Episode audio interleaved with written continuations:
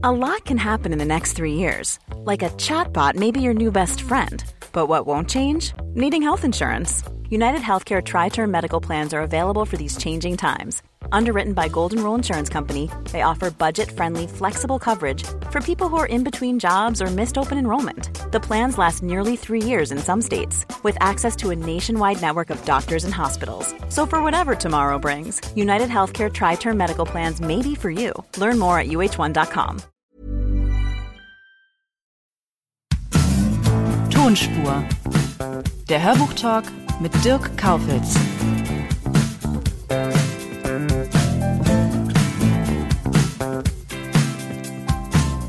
In der heutigen Episode begrüße ich Thomas Nikolai.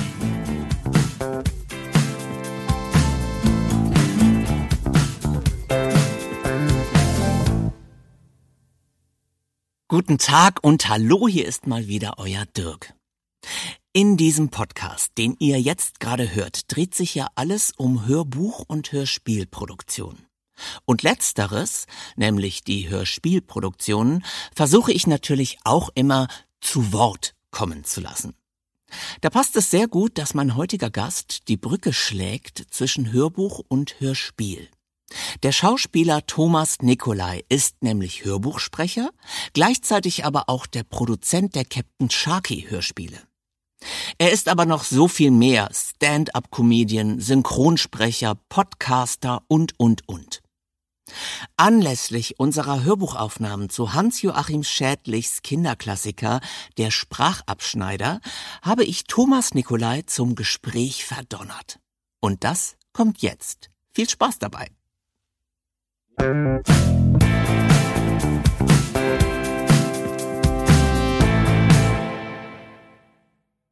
Na, und da ist er, Thomas Nikolai. Hallo, lieber Thomas. Hallo, lieber Dirk, ich grüße dich. ja, du bist ja so ein kleiner MacGyver. Also, so? ja, weißt du, wer MacGyver ist? Ja, natürlich, Ostler? ja, ja, so ein Tausendsasser, so ein Okay. Typ, der, der alles kann und der aus einem äh, Stück Brot irgendwie eine Bombe basteln kann. Ja, ja, so. ja, genau.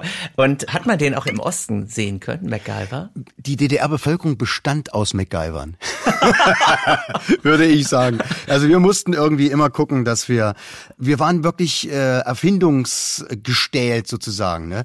Und der Trabi zum Beispiel war ja ein sehr, sehr einfaches Auto, was sich ja auch in, in über mehrere Jahrzehnte nicht groß verändert hat. Und wenn da mal was kaputt war, dann hat der gelernte DDR-Bürger den Trabi selber reparieren können. Also wir waren eigentlich, ich glaube, MacGyver hat sich am DDR-Bürger orientiert. Ich glaube, so wird eher ein draus. Ach, wie schön. Aber ein äh, Trabi musstest du heute hier nicht zusammenschrauben, sondern in welcher Funktion haben wir dich heute hier erlebt? Wir haben heute zusammen ein sehr interessantes, schönes Kinderbuch eingelesen. Der Sprachabschneider von Hans-Joachim Schädlich. Eine Geschichte, die ich noch gar nicht kannte, obwohl sie eigentlich ein Kinderbuchklassiker ist, Anfang der 90er Jahre erschienen, wenn ich mich nicht irre. Und handelt von einem kleinen Jungen namens Paul, der gerne träumt und der auf einen geheimnisvollen Mann namens Philolog trifft. Der macht ihm ein Angebot, fast schon wie beim Paten, ein Angebot, das man nicht ausschlagen kann. Er kann es tatsächlich nicht ausschlagen. Und das löst dann eine Kette von Verwirrungen und Irrungen aus, die auf der einen Seite, glaube ich, für den Hörer sehr komisch sind, aber für Paul natürlich verheerende Folgen hat. Also mir hat's großen Spaß gemacht und ich bin dankbar, dieses Buch kennengelernt zu haben auf diese Art und Weise. Ja, und ich kann verraten, du hast es fantastisch gelesen. Äh, wir wollen aber nicht so viel über den Inhalt verraten. Wie bist du denn zum Hörbuch eigentlich gekommen? Wie hat das angefangen? Ach, das ist ganz schwierig zu sagen. Also also ich, ich erzähle dir jetzt mal die unterhaltsame Variante. Die unterhaltsame Variante ist Es die. gibt auch eine langweilige, die ja, es, es gibt die langweilige, dass man Ah, die will ich nicht hören. Ja, die unterhaltsame Variante ist die, dass ich eigentlich immer mit Sprache und mit Musik zu tun hatte, auch schon als kleiner Junge. Mein Vater, der ja Jazzmusiker war, also ich habe immer gute Musik zu Hause gehört und wir haben Komikerschallplatten gehört. Unter anderem eben auch Spable und Hovinek. Spable und Hovinek ist ein äh, Paar, also von Vater und Sohn. Spabel ist der Vater. Er hat natürlich immer so gesprochen, nicht wahr? Und Horvinek, das war der kleine Junge, der Knabe, nicht wahr? Und der war natürlich immer etwas frech. Und diese Szenen, die wir als Schallplatte auch hatten, haben mein Vater und ich nachgespielt und haben natürlich improvisiert ohne Ende. Und ich wollte eigentlich immer gerne auf die Bühne und äh, fand auch immer Trickfilme gut und auch Synchron und all solche Geschichten und habe dann eigentlich auch versucht, im Hörspielbereich zu arbeiten und habe dann, um die Brücke zu schlagen zum Hörbuch, hab dann, als mein allererster Sohn 1993 geboren wurde, habe natürlich meinem Sohn auch vorgelesen und habe festgestellt, dass das Vorlesen auch unglaublichen Spaß macht und habe dann mir gedacht, ah, das wäre doch eigentlich auch eine tolle Sache. So und um die Katze aus dem Sack zu lassen, wie bin ich eigentlich dazugekommen? Ich wollte immer sehr gerne Hörbücher lesen, wusste natürlich auch, dass das eine ziemliche Herausforderung ist und dass es auch eine Kunst ist. Da muss man sich auch erstmal ein bisschen einfuchsen in das ganze Thema und habe davon meinem Freund Stefan Kaminski erzählt. Den man natürlich kennt. Auf den man kennt, der einer der vielbeschäftigsten und wirklich großartigsten Hörbuchsprecher Deutschlands ist. Ich bin Vorsitzender des Stefan Kaminski Fanclubs. und äh, Stefan war so lieb und so nett und hat mich nicht nur weiterempfohlen, sondern hat dann auch sehr oft gesagt, ich kann dieses Buch nicht lesen, weil ich schlichtweg keine Zeit habe. Vielleicht hatte er auch auf das eine oder andere Buch keine Lust, ich weiß es nicht. Jedenfalls kamen dann die Agenturen und die Labels und Firmen dann auch auf mich zu und so entstand dann über Umwege sozusagen eine Partnerschaft, die mir dann natürlich sehr, sehr viel Spaß gemacht hat. Ach schön. Du hast es ja gerade schon erwähnt. Du hast auch Künstlerblut in dir. Deine Mutter kommt aus einer Musiker- und Schauspielerfamilie. Dein Vater war Jazzmusiker und ich habe gelesen, er hat Tanzmusik ja. in der DDR produziert. War das so, das war so James Last auf Osten oder ja, was war das? Na, ja, also sag mal, er nannte sich Produzent für Tanz- und Unterhaltungsmusik. Das hieß ja immer alles anders in der DDR. Hat ja immer irgendwie andere Begriffe, ne? Äh, sowas wie Aerobic, das hieß dann rhythmische Sportgymnastik und so. Es gibt ja immer diese DDR-Begriffe. Nein, und mein Vater er war Produzent, hat aber zum einen Teil die Big Band vom Sender Leipzig, damals hieß er noch Sender Leipzig, heute heißt es MDR, die Radio Big Band unter der Leitung von Walter Eichenberg, die hat er produziert, aber eben auch Rockbands oder er hatte dann auch solche Geschichten, dass er dann Peter Herbolzheimer aus Köln nach Leipzig geholt hat oder Chicks Wickham als Gastsolisten oder Marianne Ment aus Wien. Also er hat immer versucht, so Brücken zu schlagen, was eigentlich immer ganz interessant war. Schön. Und trotzdem hast du dich erst einmal auf Torten konzentriert. Ja, das hat natürlich das was mit meiner, mit meiner DDR-Vergangenheit zu tun, denn in der DDR war es ja so, dass man erstmal einen ordentlichen Beruf lernen musste, dann kam die Armee, zumindest für die Männer, und dann durfte man studieren. Und meine Mutter war ja schon immer sehr praktisch und sagte dann also, Handwerk hat goldenen Boden. Dann bin ich mit ihr ins BBZ, Berufsberatungszentrum in der Ritterstraße in Leipzig. Und dann haben wir uns für Konditor entschieden. Und ich habe dann eine Konditorausbildung gemacht und ich war, glaube ich, der schlechteste Konditor, den man sich vorstellen konnte. Auch das frühe Aufstehen ist meine Sache nicht. Äh, ich habe sehr viel verschlafen. Backst du heute gerne Kuchen? Das ist eine sehr gute Frage, ähm, weil ich dann, glaube ich, gefühlte 20 Jahre wirklich nie wieder einen Teig angerührt habe oder Mehl auch nur gekauft habe. Und dann die Frau, die ich dann später geheiratet habe, hat sich dann über mich mokiert, wenn ich äh, ausschließlich mich von Tütensuppen oder von Fertiggerichten ernährt habe und auch irgendwelche gekauften Kuchen und so. Und dann hat sie gesagt, na, du bist ja ein schöner Konditor, machst dir einen auf dicke Hose und selber und so, mach doch mal.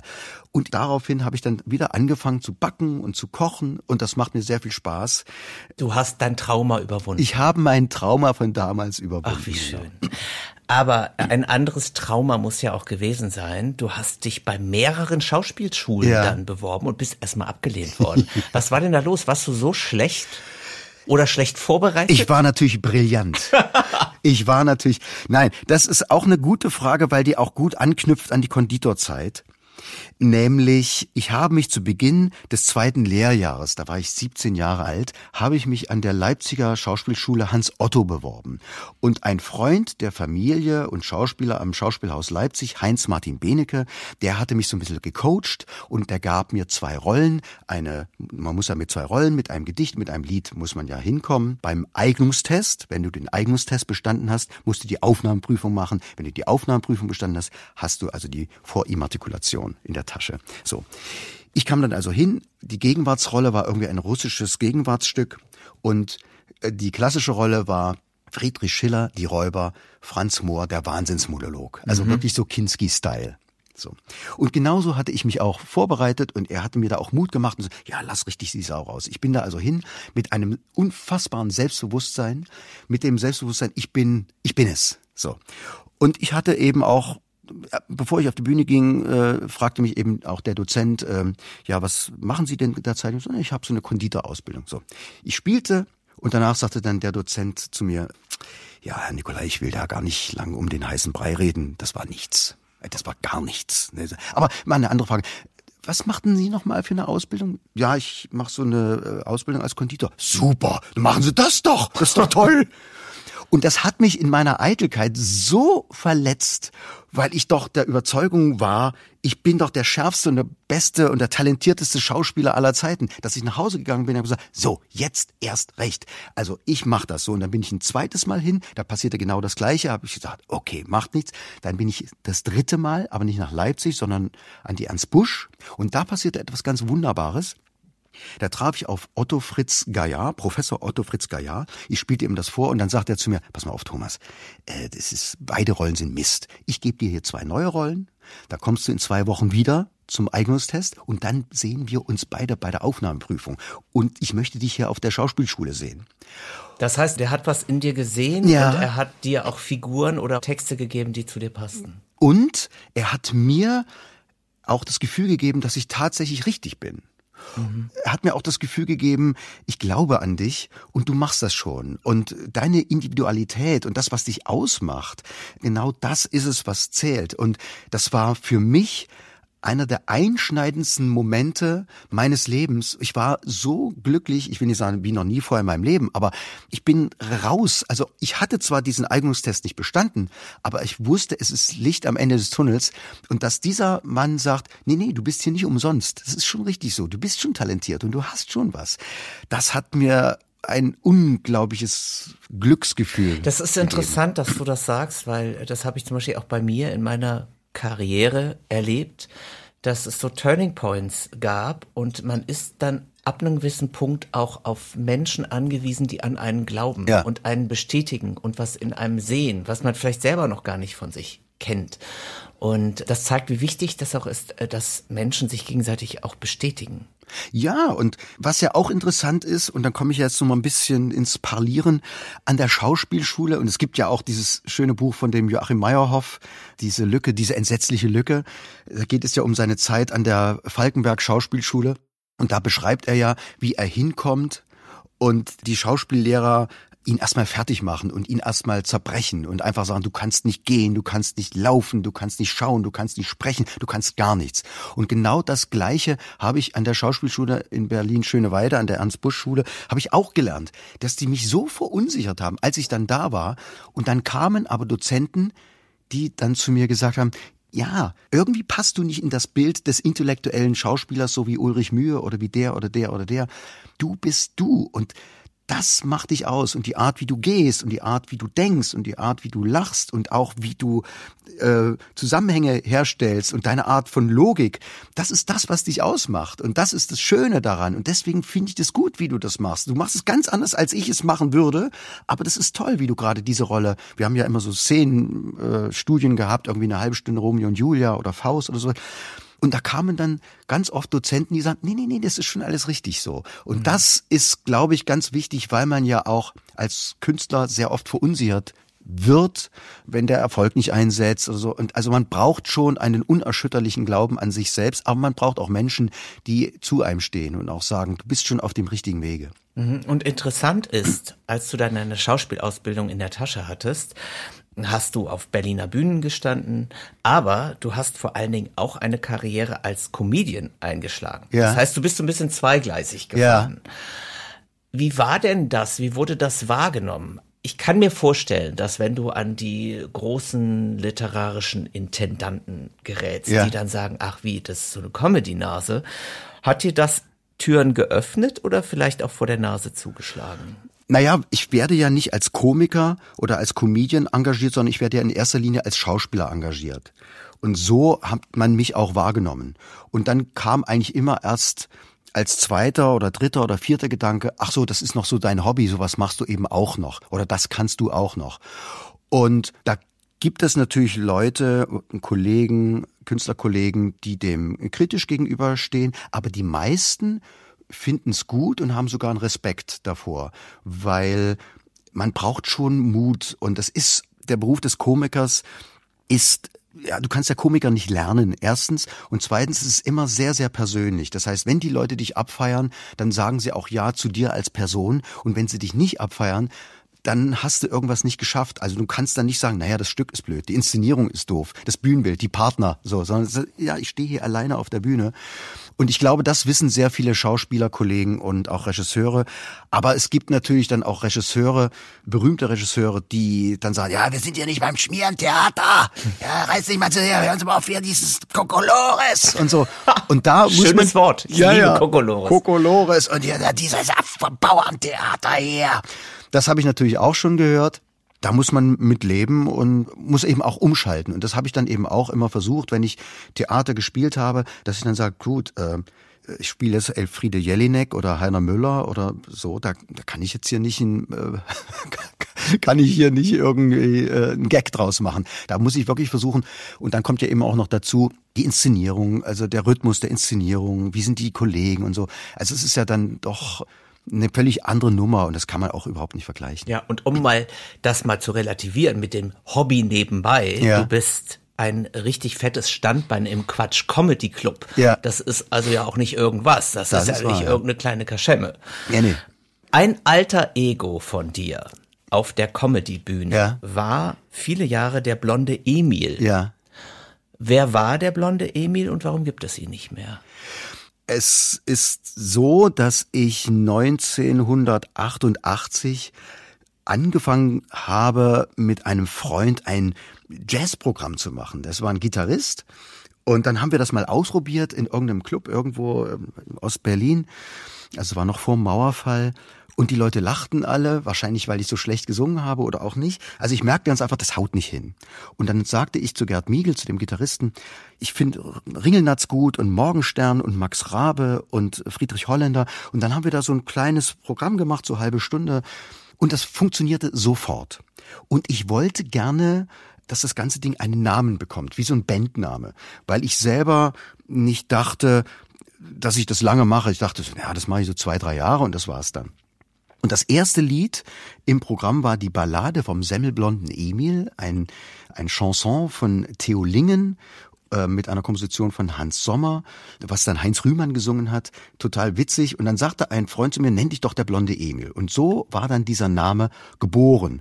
Und ich ähm, Thomas Nicolai ist übrigens blond. ja, außerdem, außerdem bin ich blond. Aber wie gesagt, ich hatte dann niemals diese Vision, dass ich das mittlerweile jetzt äh, über, ja, jetzt schon fast 30 Jahre lang mache, sondern ich dachte mir so, ach na ja, das mache ich so ein paar Jahre und dann mache ich wieder was anderes. So. Und dann fing ich eben an, ab 1994 als der blonde Emil zu arbeiten. Und dann passierte aber Folgendes. Dann arbeitete ich eben auch fürs Fernsehen, habe Film gemacht und habe noch das und das gemacht. Da gab es schon die zweite Identität, nämlich Thomas Nicolai. Und dann 1997 oder so kam dann Patrick Schleifer dazu, ein sächsischer Pulloverträger, der auch sehr populär war. Und dem habe ich auch noch ein Soloprogramm gegeben. Dann hatte ich einen Plattenvertrag. Also ich hatte auf einmal drei Namen. Thomas Nicolai, der blonde Emil und Patrick Schleifer. Und ich merkte einfach, dass diese drei Namen sich irgendwie total im Wege standen und die haben sich überhaupt nicht befruchtet oder auch gar nicht irgendwie befeuert. Und da habe ich dann irgendwann im Jahre 2002 oder so, habe ich dann gesagt, Schluss, aus Ende, ich bin jetzt nur noch Thomas Nicolai. Ne? Und inhaltlich ist es genau das gleiche, was ich heute immer noch mache, also diese ganzen Parodien und diese ganzen musikalischen Geschichten. Aber es nennt sich eben nicht mehr der blonde Emil, genauso wie Ryder eben heute Twix heißt. Und du tourst mit deinen Comedy-Shows? Ich toure mit meinem ganzen Zeug und schon seit vielen, vielen Jahren. Ja. Jetzt, äh, was heißt jetzt? Wie Also war denn das in Corona-Zeiten eigentlich? In Corona-Zeiten war das natürlich auf fast null geschaltet. Es gab ja dann immer so ein paar Monate oder ein paar Wochen, wo man was machen konnte. Und ich habe dann auch ein bisschen Auftritte gehabt, aber das war im Großen und Ganzen nicht der Rede wert. Und ich habe dann eben mein zweites Standbein, also dieses Sprecherstandbein, habe ich dann versucht wieder zu aktualisieren und habe dann einfach meine Kontakte aufgefrischt und das hat auch gut funktioniert. Und ich habe dann eben so ein bisschen Hörspiel gemacht und ein bisschen Hörbuch und vielleicht noch ein paar Audioguides für Museen und habe hier ein bisschen gemacht und dort ein bisschen gemacht und kam dann doch ganz gut über die Runden. Das ist schön zu wissen. Das freut mich sehr. Und eine Sache, die du auch gemacht hast in dieser Zeit, einen Podcast. Und zwar mit Hennes Bender. Den kennen ja auch wahrscheinlich viele da draußen. Ja. Und das finde ich aber ganz lustig, dieser Podcast, weil der heißt Blühende Landschaften, ein Ost-West-Dialog. Ja. Und naja, eigentlich sagt man ja, man soll das Ost-West-Fass nicht mehr aufmachen, ja. sondern geschlossen lassen. Ja. Aber erzähl mal, was macht ihr da? Also jeden Montag gibt es eine neue Folge und Hennes sitzt in Bochum, ich sitze in Berlin und dann unterhalten wir uns und nehmen das auf und wir haben bei jedem Podcast ein festes Thema. Also wir labern da nicht einfach los, was uns irgendwie gerade passiert. Und das Thema muss immer was mit Deutschland zu tun haben. Wir hatten zum Beispiel auch mal eine David Bowie-Folge, weil David Bowie ja mal in Berlin gelebt hat. Mhm. Und Hennes Bender ist, glaube ich, der größte. In Schöneberg, glaube ich. in Schöneberg, ja, in der genau. Hauptstraße, genau. genau. Eigentlich müsste die Hauptstraße David Bowie-Straße heißen, finde ich, oder? Ja, definitiv. Und, und Hennes Bender ist der größte Fachmann in Sachen David Bowie. Wir haben auch mal eine Folge über Nina Hagen gemacht, die natürlich eine schöne Ost-West-Geschichte erzählt. Wir haben eine Folge über Dean Reed gemacht, über die Deva natürlich, über das Sandmännchen, über Matthias Rust. So. Und was ganz, ganz interessant ist, das ist jetzt wir unterhalten uns natürlich auch über aktuelle Sachen, aber skurriler und, und, lustiger sind natürlich Themen aus der Vergangenheit, 60er, 70er, 80er Jahre, Westthemen, Ostthemen.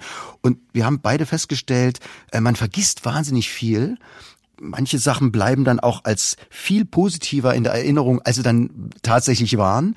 Oder manches hat man dann auch emotional so negativ gefärbt, dass man dann feststellt, wenn man ein bisschen recherchiert bei, bei Wikipedia oder äh, YouTube, dass man, nee, nee, das war schon okay so damals. Und das hatte auch seine Berechtigung damals, wie das so lief. Man sagt immer so, ach, diese Ost-West-Nummer, muss denn das sein? Und oh, können wir da nicht endlich mal einen Sack drüber machen und so. Aber wir haben eine kleine, feine Fangemeinde, die das mit großer Freude hört. Und wir bekommen auch wirklich sehr gute Reaktionen. Und uns macht das auch sehr viel Spaß und ich freue mich schon. Wir fangen jetzt mit der zweiten Staffel an. Wir haben 70 Folgen mit der ersten Staffel gemacht. 70 Folgen. 70 Respekt. Folgen. Respekt. Da muss ich noch ein bisschen arbeiten. Ja, ja. Und wir machen jetzt die zweite Staffel und da gibt es natürlich ein paar Neuerungen, will ich noch nicht verraten. Das muss man sich dann einfach anhören. Darfst aber, du denn schon ein, zwei Themen verraten? Nee, das will ich noch nicht. Aber weil wir natürlich auch immer versuchen, aktuell zu reagieren. Jetzt ist, was heißt jetzt? Also vor ein paar Wochen ist Alfred Biolek gestorben. Alfred mhm. Biolek war natürlich ein ganz, ganz wichtiger wichtiger Entertainer und Redakteur und Autor. Das ist natürlich auch wichtig, mal über den zu reden, weil ich glaube, viele, sage ich jetzt mal, Nachgeborene, also die Leute, die so ab 19, 1990 erst geboren sind, die werden Biolek gar nicht kennen oder gar nicht wissen, was der alles gemacht hat. Also, dass er Monty Python nach Deutschland geholt hat oder Bios Bahnhof, solche Geschichten, wo er dann Kate Bush das erste Mal präsentiert hat und, und, und. Sammy Davis Jr. kam da in die Sendung und so. Also, was Alfred Biolek, das war eben nicht nur Alfredissimo und äh, ich habe hier mal was vorbereitet. Das war schon viel, viel mehr. Und das ist dann einfach ganz schön, weil man das mal so ein bisschen beleuchten kann. Wir sind da immer ganz, ganz offen. Wir werden natürlich, klar, wir werden definitiv über Homosexualität im Osten und im Westen sprechen, beziehungsweise über den Film Coming Out von Heiner Caro. Mhm. Und da will ich eigentlich auch versuchen, dass wir da vielleicht den Matthias Freihof, den Schauspieler, vors Mikrofon bekommen, weil das Interessante ist ja, also schon allein dieser Fakt, das finde ich so spannend. Der Film kam am 9. November 1989 ins Kino. Also ein wahnsinnig guter Film, ein wahnsinnig wichtiger Film. Der hat ja dann auch den Silbernen Bären bekommen auf der Berlinale. Aber im Großen und Ganzen, also der Film der ist schon angekommen, aber er kam so die Premiere. Also blöder hätte es nicht kommen können. Ich merke schon. Blühende Landschaften, ein Ost-West-Dialog ist ein Podcast für das kulturell interessierte ja. und auch ein bisschen Gossip interessierte Publikum. Ja. ja. Aus Ost und West sozusagen. So sieht's aus. So, jetzt kommen wir mal zu deinem Kinderpublikum. Ja. Du hast dann auch irgendwann im Krips-Theater Station gemacht. Ja. Das weltberühmte Kindertheater hier in Berlin. War das denn deine erste Begegnung mit Kindern, mit dem Kinderpublikum? Also sagen wir so, nahkampftechnisch betrachtet schon. Man hat ja immer als Schauspieler immer ein bisschen mit Kindern zu tun und so. Aber es war eben so, dass ich das große Privileg hatte, wirklich, und ich empfinde das als ein Privileg, da direkt nach dem Schauspielstudium ans Krebstheater zu gehen.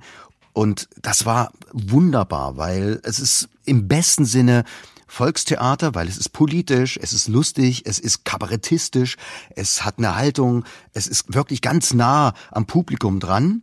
Und das ist eben beim Kindertheater auch so. Ne? Du musst eben auch als Grips-Schauspieler musst du ja irgendwie ganz viel abdecken. Du musst singen können, du musst tanzen können, du musst kabarettistisches Talent haben, komisches Talent, wandlungsfähig sein und natürlich auch Kindertheater spielen wollen. Ne? Wir hatten manchmal auch äh, Schauspielkollegen dabei, die eigentlich eher ans Staatsschauspiel gehört müssen. Die hätten da eigentlich spielen Ja, das kannst du ja vergessen. Die Kinder stehen ja auf, wenn die keinen Bock haben. Genau. Und genau so ist es. Du, fängt früh um zehn, fängt also das Kinderstück an. Das Theater, das Gripstheater voll mit 300 schreienden Kindern, die alle Walkman, also damals noch Walkman, heute haben sie wahrscheinlich alle ihr Smartphone in der Hand. So, und dann musst du erstmal die ersten fünf Minuten musst du erstmal durch diesen Lärmpegel durch Erstens und zweitens musst du es schaffen, nicht nur lauter zu sein, sondern einfach mit den Themen und auch mit den Gags und mit dem Tempo und mit der Energie die Kinder zu gewinnen. Und man muss es schon sagen, das, was Volker Ludwig da geschaffen hat in diesen über 50 Jahren Gripstheater, das ist phänomenal. Er schafft es immer wieder mit tollen Gags und auch mit Geschichten und auch mit Problematiken, mit Themen, die die Kinder wirklich interessieren, die immer wieder zu kriegen. Und wir haben es immer geschafft. Und wie du eben sagst, es gibt auch in jedem Gripsstück irgendwie eine Stelle, wo dann eine Ballade gesungen wird und dann stehen die Jungs alle auf. Ja, geh mal aufs Klo. und dann gehen die raus so. Aber am Ende trampeln sie, schreien, sind begeistert und gehen mit roten Wangen aus dem Theater. Und das ist ja das Beste, was Theater schaffen kann, dass du bewegt bist und dass du rausgehst und dass da was emotional in dir arbeitet. Und das ist ja manchmal so, ja, ich durfte mal einen sehr schönen Satz sagen in einem Gripsstück, das heißt eine linke Geschichte und da unterhalten sich die Schauspieler über ein Stück in der Schaubühne und da durfte ich den Satz sagen, also das, was die da machen in der Schaubühne, das ist echtes Zielgruppentheater. Hä? Zielgruppentheater? Was meinst du damit? Naja, die sprechen doch genau über die Probleme der Leute, die gerade auf der Bühne stehen. Und das ist eben manchmal, ich fühle mich so ausgeschlossen als Zuschauer manchmal Ach, im, im, im Staatstheater. Und das passiert eben im Grips nicht. Und deswegen war ich sehr glücklich und dankbar und ich habe eben auch wahnsinnig viel gelernt. Ne? Du hast da eine Liveband, du hast da George Kranz am Schlagzeug und die rocken da und Micha Brandt an der E-Gitarre, der schlichtweg einfach alles kann und so. Du hast da einfach, das ist super. Und dann Linie eins oder du kommst auf die Bühne. Ich durfte die eine von den Wilmersdorfer Witwen spielen. Du kommst auf die Bühne, hm. die Leute rasten aus, weil das Kult ist. Toll. Und das ist wie ein Rockkonzert, Linie eins. Das ist schon toll. Okay, Thomas, jetzt haben wir also, wir haben den Schauspieler, wir haben den Comedian, wir haben den Hörbuch- und Hörspielsprecher, wir haben den Kinderschauspieler Thomas Nikolai vor uns, den Podcaster. Jetzt bist du auch noch Autor, Produzent und Regisseur der Captain Sharky Hörspiele. Ja. Wie ist das denn gekommen und was waren denn das für Herausforderungen? Ja. Es kam einfach so, dass der liebe Rainer Bielfeld Einfach schöne Grüße. Schöne Grüße, lieber Rainer. Aus Zeitgründen das nicht mehr weitermachen konnte. Und Rainer hatte ja, dieser Wahnsinnstyp hatte ja alles gemacht. Also der hatte nicht nur Regie und Produktion und Hörbuchfassung geschrieben und den Erzähler gesprochen. Er hatte natürlich auch noch die Songs geschrieben. Und er kam einfach an ein Kräftelimit und gesagt, ich kann nicht mehr. Nach 13 Folgen hat er gesagt, ich kann nicht mehr und sagte das zu mir und habe ich gesagt, gibt's denn schon einen Nachfolger? Und sagte er, nee, aber bewirb dich doch. Ich habe mich schlichtweg beworben und dann kam ich also mit dem Label ins Gespräch und habe dann eben gesagt, wie ich mir das vorstelle. Und am Ende des Gesprächs sagte dann die Hela Fitzen von Europa, sagte dann zu mir, ja, dann äh, bist du dann der Produzent und Regisseur und schreibst das Ding und hast du da Bock drauf? Habe ich gesagt, ja. Und meine innere Stimme sagte, mm, ja, mal sehen, ob ich das wirklich hinkriege. Ja, so.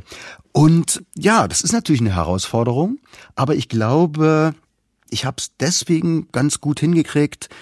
Erstens, weil ich ein sehr gutes Haus übernommen habe von Rainer Bielfeld, der sozusagen die ganzen Strukturen dieser Hörspielserie einfach sehr gut gebaut hat. Zum einen, und das war einfach ein sehr gutes, renoviertes Haus, was ich bekommen habe. Und ich bin von Haus aus ein gut strukturierter Mensch. Ich bin gut organisiert. Und als Produzent und Regisseur und bla bla bla, also was da eben alles so kommt, muss man gut organisiert sein und strukturiert sein. Und das habe ich, glaube ich, ganz gut hingekriegt bisher. Deswegen hatte ich natürlich schon Lampenfieber, als wir das erste Mal ins Studio gegangen sind. Wir haben jetzt mittlerweile schon drei Hörspiele aufgenommen oder drei Folgen aufgenommen. Aber es lief gut und hat sehr viel Spaß gemacht. Oh, toi, toi, toi. Ich glaube auf Holz. Hm, ich auch. Müsstest du dich jetzt für eine Sparte entscheiden? Welche wäre das? Ich kann mich nicht entscheiden. Ich kann mich nie entscheiden, weil ich einfach auch so neugierig bin. Ich mache eigentlich immer gerne neue Sachen und möchte mich gerne ausprobieren. Und ich finde Hörspiel schön, ich finde Hörbuch wahnsinnig interessant, weil es eben auch so unterschiedliche Hörbücher gibt. Ja, es gibt ja das Kinderbuch, das Sachbuch, dann gibt es wieder Fantasy, dann gibt es den Krimi, dann gibt es dann das Kunstbuch und so. Also das alleine. Und ich habe ja, darüber haben wir noch gar nicht gesprochen, weil das auch nicht wirklich spruchreif ist. Ich habe letztes Jahr, als ich so viel Zeit hatte, einen Roman geschrieben. Ach, darüber haben wir wirklich noch nicht gesprochen. Ja, ja, ja. Ach, jetzt überraschst du mich hier vom Mikro. Ich hatte nämlich äh, eine, eine Idee für einen Roman und den habe ich im Dezember 2019 angefangen zu schreiben, weil ich einfach Bock drauf hatte. Und ich hatte auch die Geschichte im Kopf und ich habe auch eine Literaturagentur, die mir Mut gemacht haben. Jedenfalls habe ich dann gesagt, ja, was machen wir denn nur? Und ich gesagt, ich habe jetzt so viel Zeit, also dann kann ich mich jetzt auch hinsetzen und kann ich das jetzt auch schreiben. Und das habe ich eben auch voriges Jahr gemacht. Und die Literaturagentur ist jetzt gerade dabei, das Buch Verlagen anzubieten. Also das habe ich auch gemacht. Also ich wow, bin, also du lässt nichts aus. Ich möchte nichts auslassen und äh, ich merke ja auch, dass ich manchmal scheitere. Ich weiß, ich bin zum Beispiel kein guter Synchronsprecher, das muss ich ganz ehrlich sagen. Da bin ich nicht so talentiert wie andere Kollegen. Zum einen, ich weiß auch nicht wirklich, ob das, was ich da geschrieben habe, wirklich gut ist, schriftstellerisch und sprachlich und so. Ich weiß, dass die Geschichte originell ist. Ich werde sie dir ja jetzt trotzdem nicht verraten, zumindest nicht vor dem Mikrofon weil die Geschichte doch, glaube ich, ziemlich äh, cool ist. Ob sie gut geschrieben ist, weiß ich nicht. Ob es einen Verlag geben wird, der es nimmt und sagt, ja, wir bringen das jetzt raus, weil wir total an dich glauben. Aber ich bin eher auf dem Standpunkt lieber machen, als hasenfüßig zurückzustecken wenn jemand sagt, da ist eine Tür und da ist was ganz Tolles dahinter, sage ich, ich würde schon ganz gerne mal gucken. und es gibt ja sehr viele Leute, die sagen, ähm, ja, interessiert mich, kannst du bitte die Tür für mich aufmachen? Mhm. So, und ich würde dann sagen, wenn du einen Schlüssel hast, ne, brauchst keinen Schlüssel, machst einfach auf. Hm, passiert da was Schlimmes? Na, du wirst nicht dran sterben, aber mal, guck doch mal rein, so. Und ich bin zu neugierig, und das Leben ist ja auch zu kurz, als dass man dann irgendwie sagt so, ach, ich hätte ja auch gern, ich habe ja auch mal, um noch ein anderes Ding zu machen, ich habe auch mal eine Big Band Show gemacht. Und zwar mit dem Savoy Dance Orchester. Ich hatte einfach die Idee, deutsche Pop-Songs zu verswingen. Ne? Mhm. Also jetzt nicht irgendwie Reinhard May und deutsche Schlager, sondern wir haben dann Rammstein als Bossa Nova, wir hatten Alkohol von Grönemeyer, Grönemeyer als Mitternachtsblues, lauter solche Geschichten und Major Tom und 99 Luftballons und das haben wir eben alles als Swing-Show gemacht. Ich habe da moderiert und habe gesungen und habe da auch unterschiedliche Geschichten gemacht und so und das war eine 90-minütige Show. Das Problem war nur, wir waren zwölf Leute. Und du musst diese zwölf Leute transportieren, die müssen irgendwo schlafen und die müssen auch irgendwie ein Geld kriegen. So. klar. Also wir haben das ein Jahr lang gemacht mit wechselndem Erfolg. Aber ich hab's gemacht und es hat tierischen Spaß gemacht. Und natürlich, klar, ich wäre damit sehr gerne so wie Roger Cicero oder wie Michael Bublé gerne durch die Decke gegangen und hätte gerne irgendwo in den großen Hallen damit gespielt, weil ich finde, da hätte es auch hingehört. Aber dafür war es zu eckig und zu kantig und man musste es auch irgendwie immer erklären und die Leute wussten nicht, wer ich bin und, und, und. Am Ende habe ich es aber gemacht und das ist für mich immer das Entscheidende. Thomas, ich möchte mich ganz herzlich bei dir bedanken. Ich hoffe, dass du noch ganz viele Türen aufstößt, mhm. dass dir die Lust nie vergeht und dass du ganz viele schöne, tolle, neue Projekte entdecken wirst in deinem Leben noch. Ja, darauf okay. freue ich mich auch. Vielen Dank. Ich danke dir. Tschüss. Tschüss.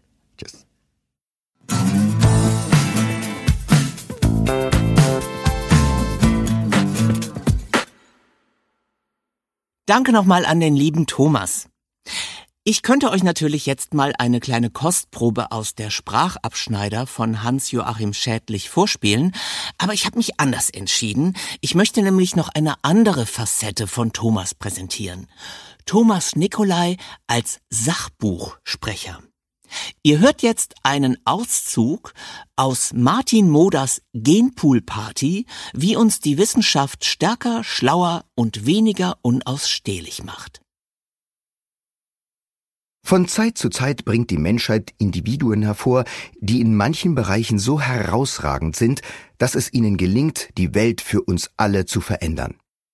Ein Herr namens Albert war so brillant, dass wir dank ihm das Universum besser verstehen und Navigationssysteme bauen können. Eine Dame namens Rosa war so unbeugsam, dass ihre Standhaftigkeit die Bürgerrechtsbewegung in den USA startete. Ein Österreicher mit einprägsamer Gesichtsbehaarung war ein so begnadeter Redner, dass es ihm gelang, die Welt in blutiges Chaos zu stürzen. Wodurch ist es diesen Leuten gelungen, sich derart von der Masse abzuheben?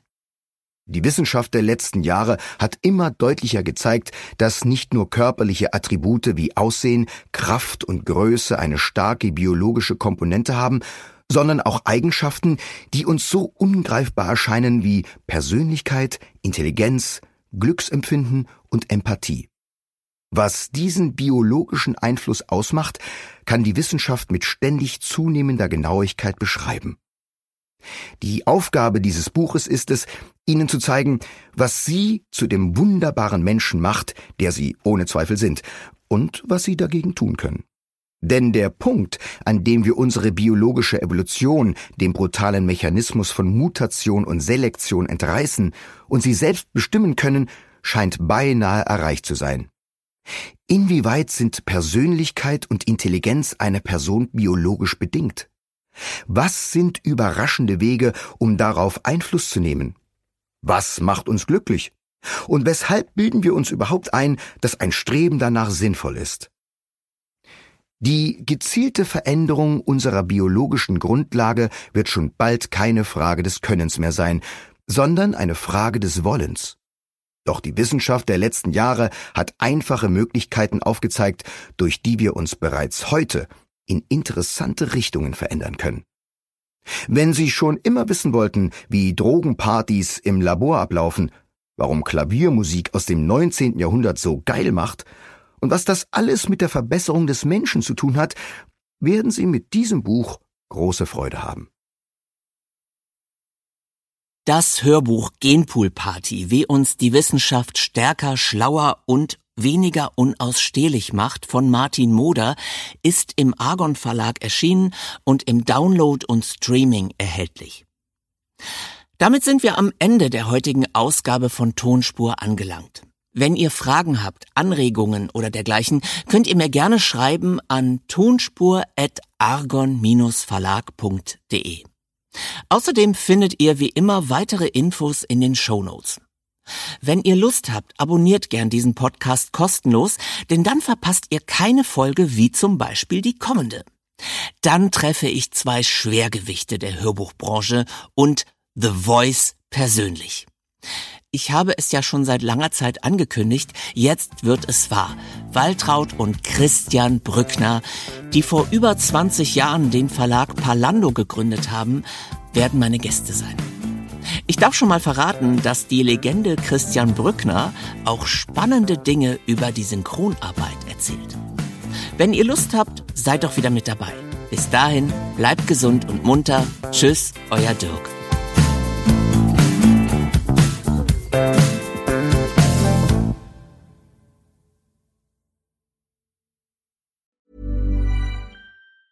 Hi, I'm Daniel, founder of Pretty Litter. Did you know cats tend to hide symptoms of sickness and pain? I learned this the hard way after losing my cat, Gingy. So I created Pretty Litter, a health monitoring litter that helps detect early signs of illness by changing colors, saving you money and potentially your cat's life. Pretty Litter is veterinarian developed, and it's the easiest way to keep tabs on your fur baby's health right at home. Go to prettylitter.com and use code ACAST for 20% off your first order and a free cat toy. Terms and conditions apply. See site for details.